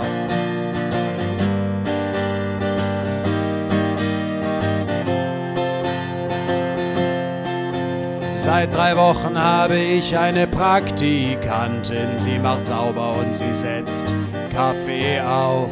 Geld bekommt sie keins, aber ich schreibe ihr ein Zeugnis, ist doch super für ihren Lebenslauf. Beruflicher Erfolg, das heißt Unterordnung. Es ist wichtig, dass die Jugend das auch weiß und dass sie nicht gleich anfangen soll zu heulen, wenn ich sie zusammenscheiß. Doch sie hat mich neulich in der Sauna getroffen. Ich war nackt und erigiert zudem. Als sie mich sah, ist sie in schallendes Gelächter ausgebrochen und jetzt habe ich ein Autoritätsproblem. La la, la la la, la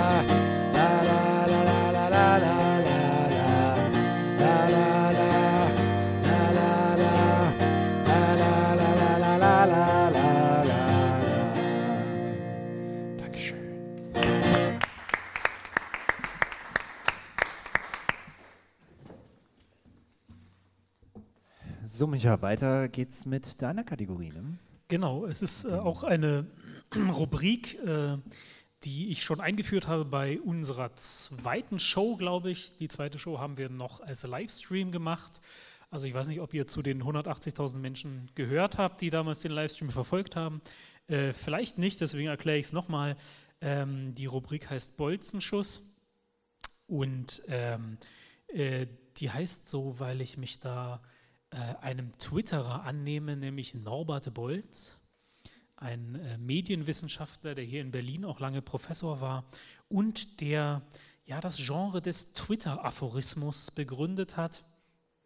Ein äh, Twitter-Aphoristiker, der, sagen wir mal, eher aus dem konservativen Spektrum kommt und diese Aphorismen in Twitter-Form, die reizen mich einfach immer unglaublich dazu, äh, sie Also äh, zu beantworten. Das muss man sagen, also das hat er auch geschafft. Also ich glaube, er legt es ja auch darauf an, Leute wie dich zu reizen. Ja, ja, es ist, äh, ich gehe ich geh in seine Falle wie äh, die Fliege auf den Leim. Ich gebe das auch zu, aber ich kann mir einfach nicht helfen. Äh, schauen wir uns doch einmal 15 der schönsten Tweets an, die er im letzten Monat Wahrheit von in sich einem, gegeben einem hat. Satz heißt es, glaube ich, oder? Wie? Die Wahrheit in, Die einem, Wahrheit in einem Satz. heißt sein Twitter-Account. Ein bescheidener, aber durchaus angemessener Titel. Schauen wir uns seinen ersten Tweet an.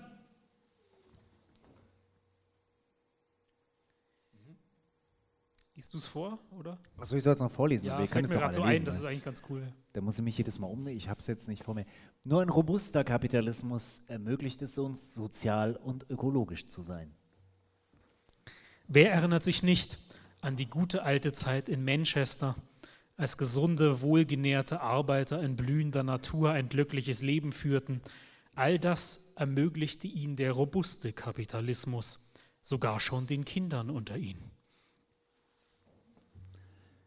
Bürgerlichkeit ist in Deutschland politisch obdachlos. Glücklicherweise nur politisch. Das Dach über der Eigentumswohnung ist völlig intakt. Bürgerlichkeit oder Barbarei, entweder oder. Ein wahrer Satz, gerade in einem Land, in dem sich die Bürger noch stets als immun gegen jede Form von Barbarei erwiesen haben. Oder? Politische Korrektheit, Gendern, Cancel Culture, Taliban, das ist einfach linke Barbarei. Wenn sich die linke Barbarei wenigstens auf Deutschland beschränken würde. Norbert vergisst ganz zu erwähnen, dass die Taliban kurz davor stehen, in Afghanistan wieder die Macht zu übernehmen und mit dem Halbmond gewaltsam auch den Genderstern einzuführen. Herrschaft kann man nicht gendern. Es gibt zwar tatsächlich noch keine Darmschaft, aber ein bisschen dämlich ist Norbert schon. Verrät er uns doch offenherzig, worum es beim Kampf gegen vermeintliche Sprachschänderinnen wirklich geht, um die Bewahrung männlicher Macht. Die Corona-Maske ist ein gutes politisches Symbol für das zum Schweigen bringen in unserer Cancel Culture. Das stimmt allerdings. Wer ernsthaft davon überzeugt ist, man könne nicht durch eine Atemmaske sprechen, glaubt ganz sicher auch, Menschen würden in unserer Gesellschaft durch Cancel Culture zum Schweigen gebracht. Ich glaube, es sind diese gleichen Männer, die sich über Maulkörbe beschweren. Wollen sie vielleicht gar nicht reden, sondern beißen? Schön, den fand ich wirklich sehr schön. Die Linken verneinen die Vergangenheit, die Rechten verneinen die Gegenwart. Und die Liberalen tun gern so, als stünden sie in der Mitte zwischen zwei Extremen, um sich selbst in alle Zukunft uneingeschränkt zu bejahen. Den archimedischen Punkt, von dem aus man die Welt zwar nicht aus den Angeln heben, aber sich ein Bild von ihr machen kann, erreicht nur die Theologie. Das macht Norbert so schnell niemand nach. Er hat die Fähigkeit, sich auf die Schultern seines eingebildeten Freundes zu stellen und von dort aus die ganze Welt zu überblicken. Für ein solches Wunder braucht es allerdings festen Glauben. Mit dem Christentum ist die Freiheit in die Welt gekommen und mit ihm verschwindet sie auch wieder. Vielleicht ist die Freiheit tatsächlich mit dem Christentum in die Welt gekommen, dann versteckte sie sich aber wohl aus guten Gründen so lange, bis das Christentum altersschwach geworden war. Was alte Männer wie meinesgleichen den Jüngeren immer voraus haben werden, sind die Offenbarungen von 1966, Franz Beckenbauer und 1967 Sergeant Pepper. Der letzte Trost des alten Mannes, für den es langsam, aber stetig abwärts Richtung Grube geht, bleibt ewig unangefochten. Er wurde früher geboren als die, die später geboren wurden. Das ist eine Leistung, die ihm so schnell keiner nachmacht. Was waren das für Zeiten, als Uschi Obermeier noch die Protestikone war? Das ist weibliche Rebellion nach Norberts Geschmack. Eine Frau, die sich darauf beschränkt, als Ikone zu fungieren, sich nicht scheut, ihren Leib nackt zu zeigen und im Alter Erfüllung darin findet, Schmuck zu produzieren. Mit solchem Feminismus lässt es sich wahrlich auch als alter weißer Mann ganz gut auskommen. Die meisten, die heute als rechts gelten, vertreten Positionen, die früher von Kanzlern wie Schmidt, Kohl und Schröder vertreten wurden. Das ist ganz richtig, Norbert. Jetzt nur noch um eine Ecke weiterdenken, dann hast du's.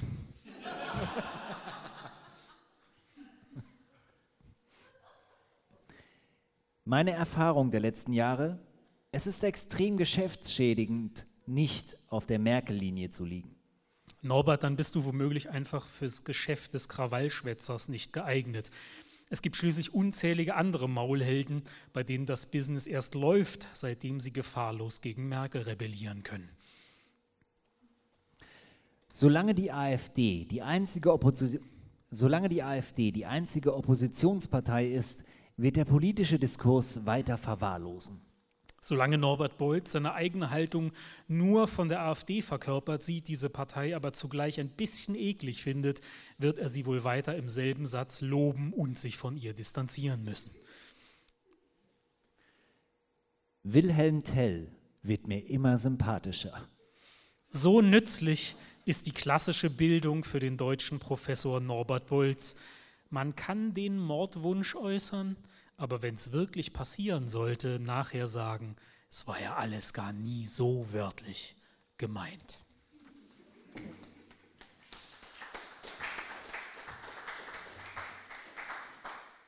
Der ist auf jeden Fall ein Feuerwerk.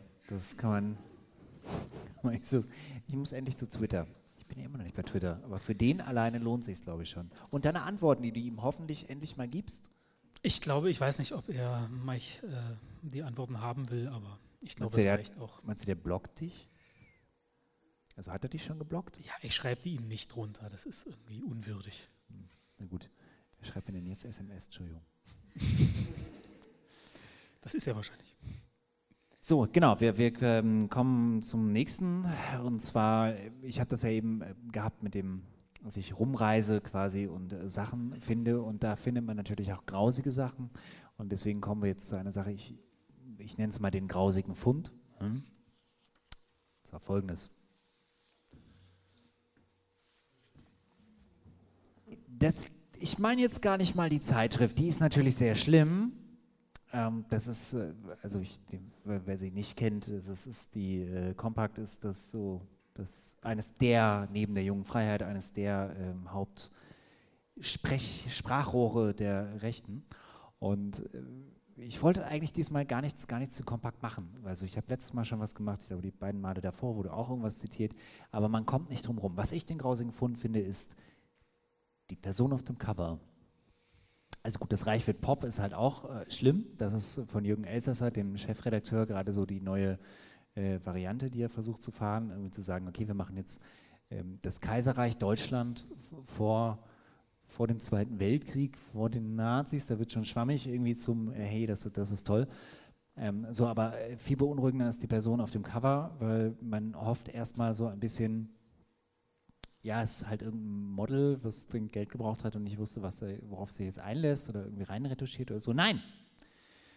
Das ist ähm, eine junge Frau namens Sophia Fuchs oder auch Petra Lindner und ein, Wie auch? ein Pseudonym. Sie hat zwei Namen oder was? Hm? Sie hat zwei Namen oder? Sie hat in gewisser Weise zwei Namen. Eigentlich heißt sie Sophia Fuchs, aber sie ist die ehemalige Praktikantin der Kompakt.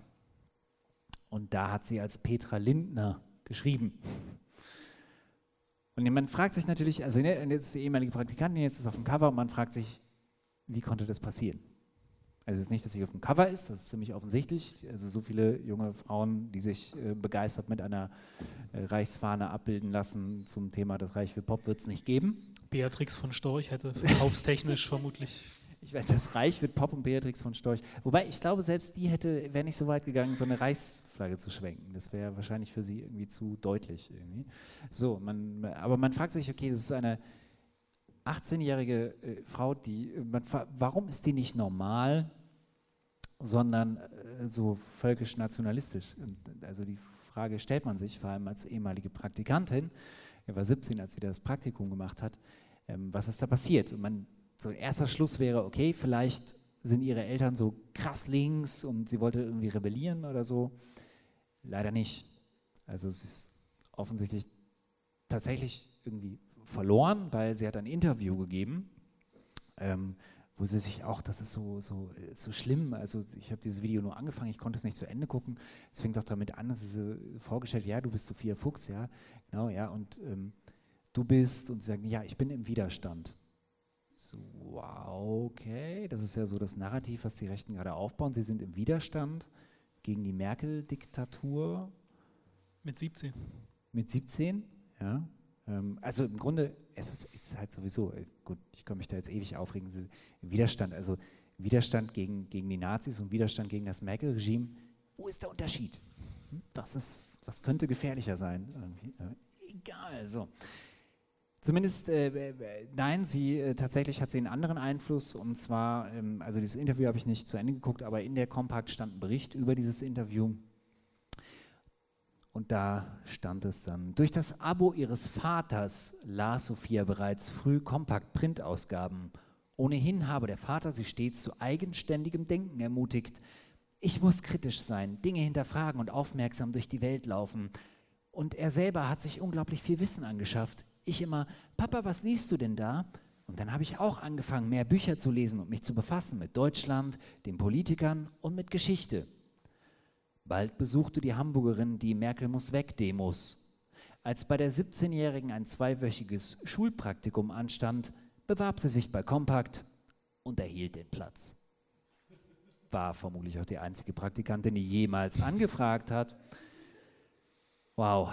Naja, und während des Praktikums hat sie, wie gesagt, einen Text geschrieben als Petra Lindner. Und ähm, ich möchte euch nennen, das heißt, ich muss, also es ist weniger ein Möchten, ich muss euch das äh, jetzt so ein bisschen vorlesen. Es ist ein bisschen wie ein Autounfall oder so ein Thriller. Also man kann nicht weggucken. Es ist schlimm, aber man kann irgendwie nicht weggucken. Und ich möchte euch nur den Anfang und den Ende vorlesen, einfach zum Gruseln. Ja? Es ist der gruselige, gruselige, gruselige Fund. Und zwar ist es eine Buchrezension. Mädels, aufgepasst! Zeit, die Bravo endgültig beiseite zu legen und sich mit den wirklich wichtigen Frauenthemen zu beschäftigen. Nein, damit meine ich nicht den neuen Artikel auf mädchen.de über den Vergleich von Antibabypillen. Auch nicht den Bericht über Mittel- und Seitenscheitel von der Zeitschrift Brigitte. Jung, weiblich, rechts. So lautet der Titel des neu veröffentlichten Buches der jungen Patriotin Brittany Pet Pettibone. Endlich gab mir jemand die heiß ersehnten Antworten auf meine brennenden Fragen. Fragen, die sicherlich nicht nur 17-jährige Mädels wie mich beschäftigen. Frau sein, was heißt das eigentlich? Wie wird man überhaupt zu einer richtigen Frau? In unserer heutigen Multikulti, wir sind doch alle gleich, tralala Regenbogenzeit, wird immer stärker versucht, uns Frauen mit Männern in eine Schublade zu stecken. 17. Wie Gleichstellung und Feminismus schreibt man sich auf die Fahne, doch eigentlich gemeint ist die Unterdrückung und Vernichtung weiblicher Werte und der Frau als natürlicher biologischer Gegenpol zum Mann. 17. Naja, gut, sie, sie erzählt dann ein bisschen über das Buch, wo halt hauptsächlich irgendwie Erfahrungen der ähm, Patriotin, übrigens amerikanischen Patriotin Brittany Pettibone drin steht, die später ähm, geheiratet hat, und zwar Martin Sellner, den Chef der Identitären aus Österreich, und dann nach Wien gezogen ist und Wienerin, also jetzt wahrscheinlich wienerische, nicht mal österreichische Patriotin ist. Und ähm, ja, über die erzählt offenbar selber über ihren Werdegang in der Alt-Right-Bewegung und ähm, darum geht es anscheinend in dem Buch. Ich lese euch das Ende des Berichts von der Sophia bzw. Petra vor. Sicherlich habe ich einiges von der Frau der, des identitären Chefs Martin Sellner erfahren. Als kritisch erweist sich allerdings, dass meines Erachtens nach Pettibone zu sehr an der Oberfläche bleibt. Die Aufgaben einer Frau wie die einer fürsorglichen Mutter oder ihre eigentliche Rolle gegenüber dem Mann werden nicht genannt oder näher beleuchtet. Warum wird überhaupt versucht, die Frau zu einem Mann umzuwandeln? Spielt die Kleidungsart der modernen Frau, insbesondere Jeanshosen, dabei eine Rolle? Oder gehen einige rechte und völkische Überzeugungen zu weit, wenn sie auf Röcke und Kleider bei Frauen bestehen? Und was macht es mit einem Mann, wenn ihm sein natürlicher Gegenpol plötzlich dauernd Sexismus vorwirft und versucht, ihm seine Rolle als Mann abzunehmen? Fragen über Fragen, die mir auch nach dem Lesen des Buches noch im Kopf herumschwirren. Ja. Fragen über Fragen. Fragen über Fragen. Das ist schon, das ist schon harter Tobak. Ne? Also äh, die, ist, die ist einfach ist verloren. Also die Rechten nennen Greta Thunberg ja auch immer so diese so indoktrinierte, äh, ideologisch, wie auch immer, ja, vor allem indoktrinierte Puppe. Ich, ich prophezeie, die versuchen, werden versuchen, aus dieser armen Sophia eine Anti-Greta zu machen und das irgendwie dagegen zu stellen. Das prophezei ich. Wir werden es jetzt merken, auf jeden hm? Fall. Es gibt ja glücklicherweise nicht ganz so viele Frauen, also zumindest auf natürliche Weise können sich die Rechten eigentlich nicht fortpflanzen. Es sei denn, die, es sei denn, die Fortpflanzungsmedizin entwickelt noch eine Methode, wie alte weiße Männer sich miteinander paaren können. Naja, das, werden, das fänden sie wahrscheinlich auch komisch. Ne? Aber ja, ich wollte das kurz einfügen, um jetzt da irgendwie, aber also Fragen über Fragen. Sie hat sich ja gefragt, wo, wo sind die ganzen echten Männer hin? Jetzt mal hier.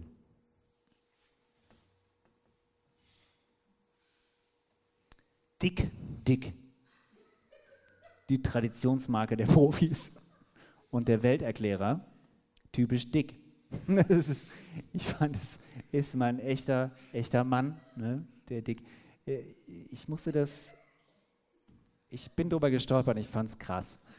Hast du das in der Brigitte Ähm, gefunden? Ja, oder? genau, das wollte ich sagen. Ihr könnt mal raten, wo ich es gefunden habe. Was, was meint er? Wo, wo habe ich diese Anzeige gefunden? Ist jetzt relativ unverbrennte Werbung. Ich kann jetzt aber sagen, verkauft es, äh, kau kauft die Sachen nicht.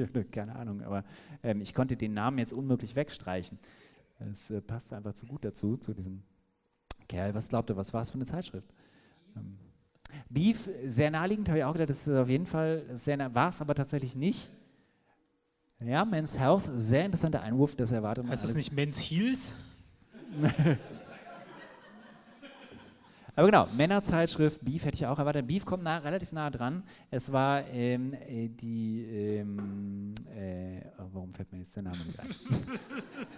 Weil das ist Versagen auf ganzer Linie. Ähm, Gott. Nein, berühmter Name aus ähm, Shakespeare-Stücken. Ähm, Aus was? Shakespeare-Stücken. Aus Shakespeare-Stücken. Hamlet. Fällt mir das denn jetzt nicht Othello. Hamlet. Nein, aber es war tatsächlich, oh Gott, jetzt liegt mir auf der Zunge, Mann, der aus, aus äh, eigentlich dem fünften, der, der dicke Säufer, Falstaff, genau. Da, gut, dass, dass dieser äh, rundum gebildete Gast da ist. Der hat mir jetzt schon mehrmals ausgeholfen. Der kommt auch aus Falstaff, Westen. Das genau. ist ein ganz feiner.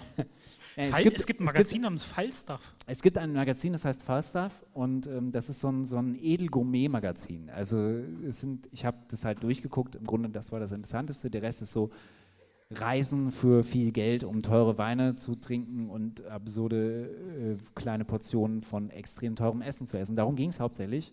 Es nennt sich Falstaff, weil es irgendwie als Gourmet-Magazin, Falstaff selber als Figur war jetzt mehr so gourmand. Aber äh, das war auf jeden Fall, die Werbung war da drin. Habe ich nicht erwartet. Ich hätte gedacht, das passt gar nicht ins Bild, weil alles war so total edel und fein und dann diese Werbung dazwischen geklotzt. Und dann habe ich gedacht, okay, aber wie sieht so eine Werbung, äh, vergleichbare Werbung in Männermagazinen aus? Und du hast eben gesagt Men's Health. Ich habe in die Men's Health geguckt und auch eine Messerwerbung gefunden. Die sah so aus. Oh. Ich hätte es andersrum erwartet. Was, das was? Das Layout ist fast, wahrscheinlich ist es aus einem, einem Laden. Sören, schneid ich nicht. Vielleicht ist es sogar dasselbe Model, nur irgendwie anders im Licht. oder so. Aber ich hätte es wirklich andersrum erwartet. Kochen auf hohem Niveau in der Falstaff und irgendwie hier typisch dick äh, in, in der Men's Health. Aber es ist so rum. Das, ich wollte euch das, ich wollte das einfach mit euch teilen. Und vielleicht ist das aber äh, auch, also ich glaube, das ist der, das Horrorbild, was die Rechten haben vom Mann. Ja? Das ist der Mann, vor dem die Rechten Angst haben. Und äh, vielleicht funktioniert es deswegen ja auch. Hm? Ja, weil er auch noch ein Messer hat. So, schwarze Haare und Messer. Nee, äh, weil er einfach, einfach kultiviert wirkt. Und vielleicht ist das aber auch der Grund, warum ähm, das, das mit den Beziehungen und so immer schlechter wird. Und dazu hast du was. Ne? Dass Genau. Männer nicht mehr richtige Männer sind. Dann gehen wir zum letzten Text des Abends über. Ich habe auch einen sehr interessanten Text in der Welt gefunden zu den Geschlechterverhältnissen. Es ist quasi, wir können schon mal das erste Bild zeigen. Liebesdienste, offenbar eine regelmäßige äh, Rubrik, in der Tipps äh, zu Paarbeziehungen gegeben werden. Und zwar nicht von irgendwelchen Menschen werden Tipps gegeben, sondern von äh, zwei äh, ja, Paartherapeuten, zwei Beziehungstherapeuten. Vielleicht schauen wir das zweite Bild gleich noch an, dann habt ihr sie auch mal vor Augen.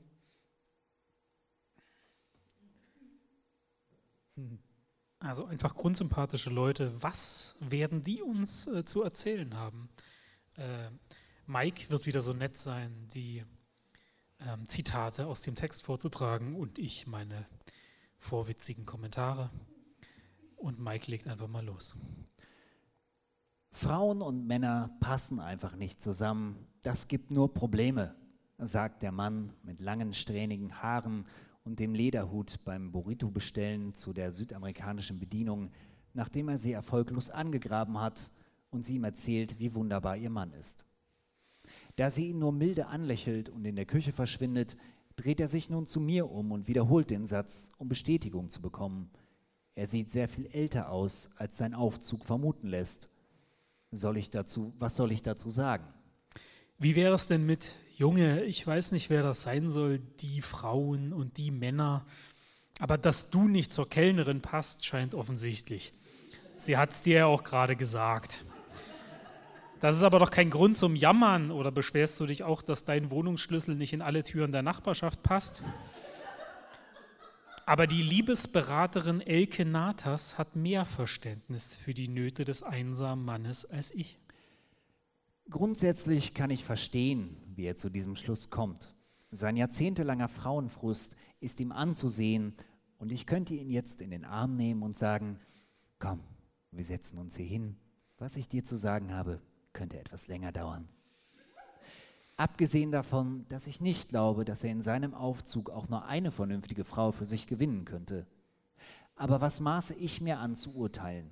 Das Leben ist voller Überraschungen und auf jeden Topf passt angeblich ein Deckel. Manchmal gehen Deckel auch verloren, aber das ist ein anderes Thema. Ein Topf ist kein Deckel, um diese Analogie etwas weiter zu beanspruchen. Und da sind wir wieder beim Thema. Denn wir stoßen immer wieder auf Widerstände, wenn wir unseren Paaren erklären, dass es Unterschiede gibt zwischen Männern und Frauen. Ich bin ein wenig erschüttert.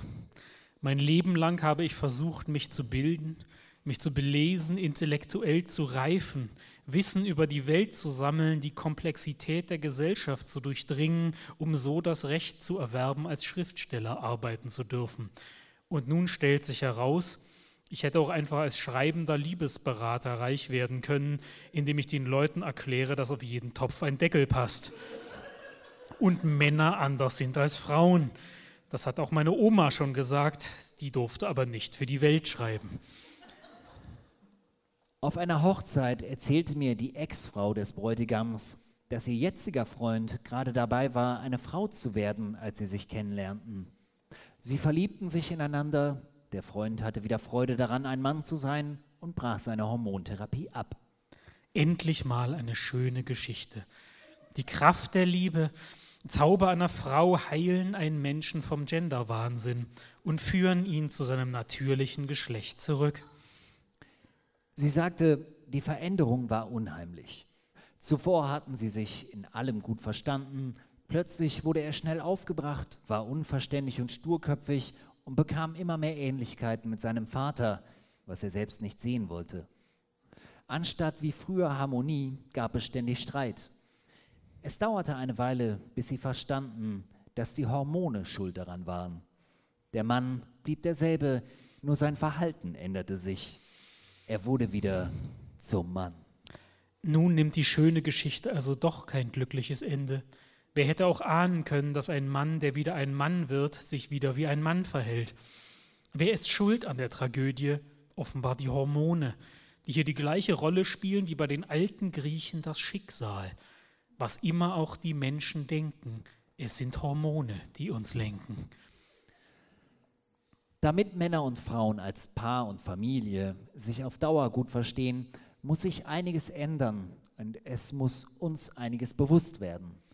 Frauen und Männer würden sehr viel besser miteinander auskommen, wenn Frauen aufhören, sich hinter den Kindern zu verstecken und ihren Männern das Gefühl geben, was sie tun, ist meist das Falsche und selten gut genug.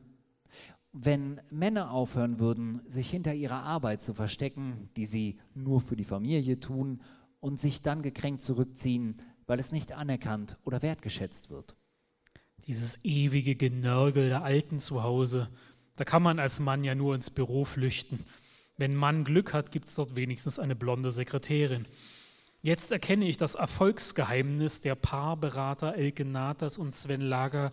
Sie haben eine direkte Telefonverbindung zurück in die 50er Jahre. Bitte erzählt uns noch mehr darüber, was die Frauen und die Männer machen müssen, damit die Eintracht der Geschlechter endlich wiederhergestellt wird. Wenn Frauen lernen, ihre Bedürfnisse zu erkennen und in klaren, freundlichen Ansagen auszudrücken, anstatt sie hinter Nörgeleien und Kritik am Mann zu verbergen. Wenn Frauen endlich merken, dass Männer keine Gedanken lesen können und nicht davon ausgehen, dass er sie nur liebt, wenn er von selbst sieht, was sie gerade von ihm brauchen.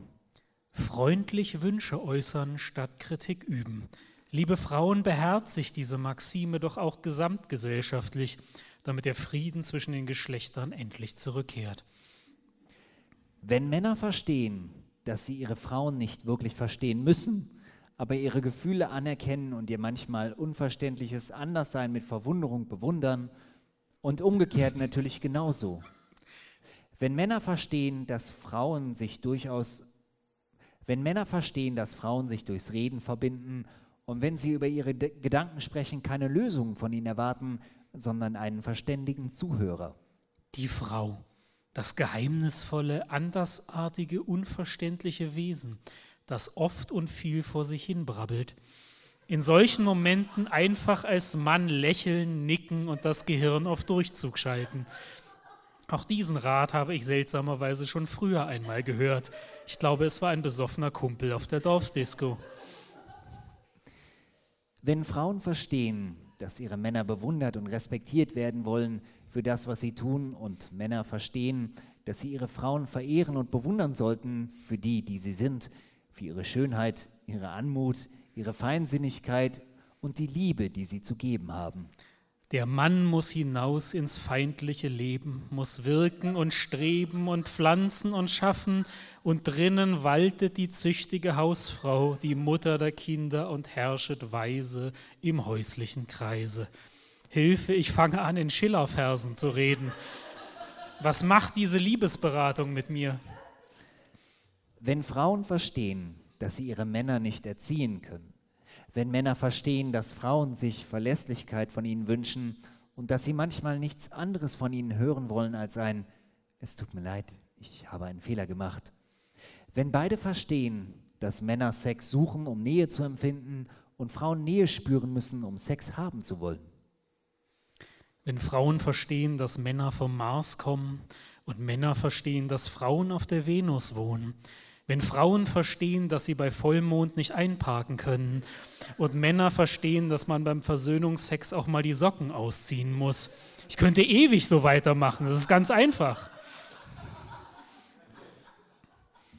All das kann natürlich auch andersherum richtig sein, denn wir tragen alle männliche und weibliche Anteile in uns, die mehr oder weniger entwickelt sind. Hä? Was soll das denn jetzt heißen? Gerade war alles noch so einfach. Und jetzt soll plötzlich alles auch umgekehrt sein können. Tut mir leid, aber wenn ich solche Verwirrung haben will, kann ich ja auch gleich Gender-Theorie studieren. Hoffentlich bekommt die Paarberaterin da nochmal rechtzeitig die Kurve. Es gibt Männer mit einer stark entwickelten weiblichen Seite und Frauen mit einer überentwickelten männlichen Seite. Die ziehen sich ebenfalls gegenseitig an, aber in der Essenz ist der Mann ein Mann und die Frau eine Frau.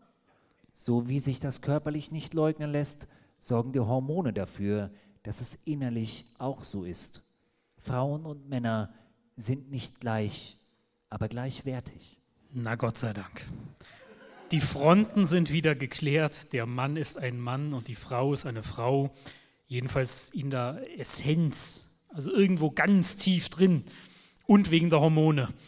Ein Mann, der sich weiblich fühlt und eine Frau, die sich männlich fühlt, die irren sich einfach über sich selbst, ganz einfach. Ein bisschen seltsam nur, wenn auch Männer weibliche Eigenschaften haben und Frauen männliche. Wieso nennen wir die dann eigentlich noch männlich und weiblich? Das ist so verwirrend. Ich will am liebsten gar nicht mehr darüber nachdenken. Kann mir nicht bitte jemand das Zweifeln verbieten? Wenn man versucht zu relativieren und gleichzumachen, dann entsteht uns, entgeht uns, wenn man versucht zu relativieren und gleichzumachen, dann entgeht uns die große Freude und Erfüllung, als das geliebt, geschätzt und anerkannt zu werden, was wir sind, als Mann oder als Frau. Und der Schmerz, wenn das nicht stattfindet, geht tief, denn er berührt unsere Identität. Wenn Männer ganz Mann sind, und sich trotzdem erlauben, ihre weiblichen Anteile zu entwickeln, wenn Frauen ganz in ihrer Weiblichkeit ruhen und ihre männlichen Anteile genauso integrieren wie das Bewusstsein um den eigenen Wert und die eigenen Bedürfnisse, dann müssen Männer und Frauen nicht mehr in Konkurrenz gehen, sondern können sich in Frieden, gegenseitiger Wertschätzung und Anerkennung zu einem unschlagbaren Team entwickeln. Keine Konkurrenz mehr durch Frauen das würde mich als Mann wirklich außerordentlich beruhigen. Stattdessen endlich Frieden und Teamwork zwischen den Geschlechtern. Frauen äußern freundlich ihre Wünsche und wir Männer erfüllen sie. Natürlich nur, wenn die Frauen nicht vergessen, dass sie zuständig sind für Schönheit Anmut, Feinsinnigkeit, Liebe und die Haare im Badewannenabfluss. Wir lassen uns nicht vergleichen, weil wir anders sind und da Vergleichen ohnehin die erste Stufe zur inneren Hölle ist, sollten wir es auch gar nicht erst versuchen, sondern unsere Unterschiede feiern, wertschätzen und anerkennen und vor allem voneinander lernen und uns ergänzen. Dafür, glaube ich, wurden wir so unterschiedlich gemacht, dass wir Freude aneinander und Spaß miteinander haben, uns immer wieder erstaunen und überraschen und gemeinsam aneinander wachsen. Liebe Frauen, lasst es euch von einer Frau gesagt sein. Hört mit dem ständigen Vergleichen auf. Dabei stößt man nur auf Ungleichheiten und das macht traurig. Ihr entdeckt dabei womöglich Gehaltsunterschiede zu euren männlichen Kollegen und dann werdet ihr wütend und verliert die Anmut, für die wir Männer euch so verehren. Wir haben mehr Macht und Geld als ihr, seid keine verbissenen Spaßbremsen, feiert die Unterschiede. Nur so können wir auch weiterhin Spaß miteinander haben. Das war vielleicht das, was die Taco-Frau mit ihrem Mann erlebt und ich dem frustrierten Lederhut tragenden Mann auf die Schnelle nicht erklären konnte. Eines müsste mir zum Schluss die Paarberaterin Elke Natas aber noch erklären. Was ist denn eigentlich falsch am Mann mit dem Lederhut? Müsste er nicht allergrößten Erfolg bei den Frauen haben? Er lässt sich nicht erziehen, auch nicht durch jahrelange Misserfolge bei den Frauen, deren Anmut er weiterhin verehrt, zur Not auch öffentlich und ungebeten, und selbst modisch widersetzt sich der Mann mit Lederhut jeder Verweiblichung. Ist er nicht geradezu die Essenz des Männlichen? Also ich hoffe, die Welt gibt ihm demnächst eine eigene Kolumne.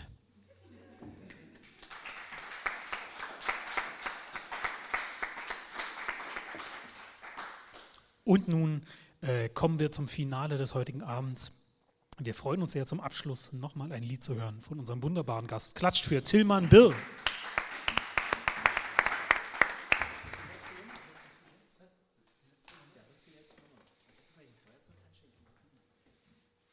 Ich habe ein Feuerzeug einstecken, ja. Ach so, du willst, ich dachte, du willst jetzt rauchen gehen, während ich, äh, während ich singe. Aber das ist ja ganz praktisch. Wenn es die letzte Nummer ist, dann kann ich euch einfach ein Lied spielen, das äh, hinten hingehört. Also jetzt vom Ablauf gesehen her. Ne? Und deswegen spiele ich jetzt das hier. Die Gitarre, ach so, wundert euch nicht, wie die, wie die aussieht. Ne? Also ich, äh, ihr wisst ja, wie das ist. Ich bin hauptberuflicher Bühnenkünstler, deshalb musste ich jetzt in den letzten Monaten die Hälfte der Gitarre verkaufen. Äh, und äh, sie hat aber, was sie, noch, was sie noch behalten hat, sind die Effekte. Zum Beispiel diesen Chorus. Hm, klingt genauso wie vorher, ne? Ich kann es immer lauter drehen.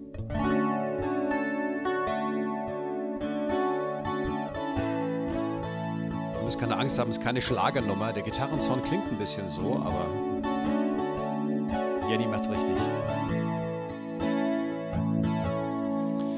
Ich hab morgen noch nichts vor. Deshalb trinke ich jetzt erst noch eins, dann steck ich mir Stöpsel ins Ohr und schlafe durch bis halb eins werde auf dem Sofa liegen, dick und breit. Ich kann's mir leisten, auch mal öfter einzunicken. Keine Zweifel plagen mich und keine Sinnlosigkeit. Ich werd mir selbst auf Facebook eine Freundschaftsanfrage schicken. Ich hab morgen noch nichts vor.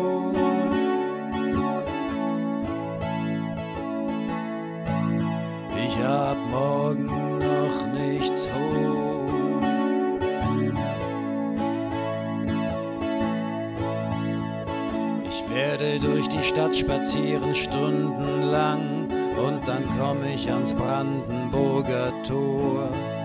Und dort bleib ich dann stehen und schrei Touristen an. Look at me, I don't work, this is called Hearts 4. Ich hab morgen noch nichts vor. Diogenes und Epikur für die vielen, von Hamm bis nach Ulaanbaatar. Sollten alle mehr Backgammon spielen. Heute kam ich auf die Arbeit und mein Chef stand vor mir und er hat mich mit zu sich in sein Büro genommen. Und er sagte, morgen sind sie aber pünktlich hier. Und wenn nicht, dann brauchen sie auch überhaupt nicht mehr kommen. Ich hab morgen noch nichts vor.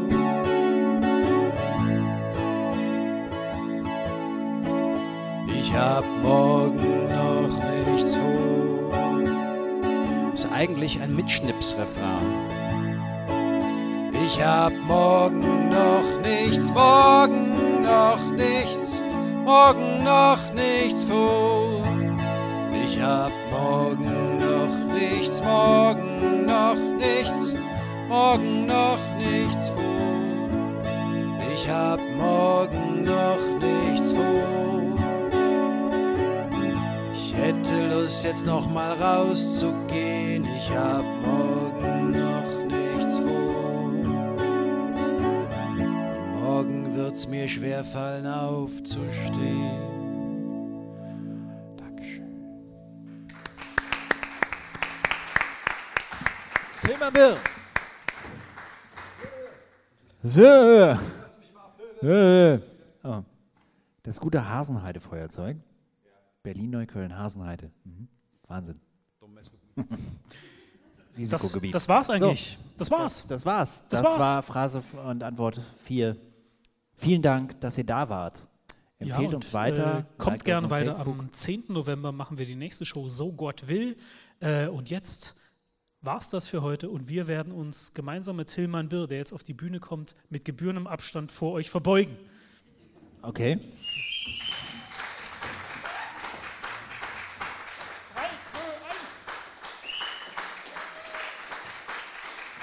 Und klatsch bitte nochmal für das ganze Team vom Franz-Mehring-Platz, die uns eingeladen haben.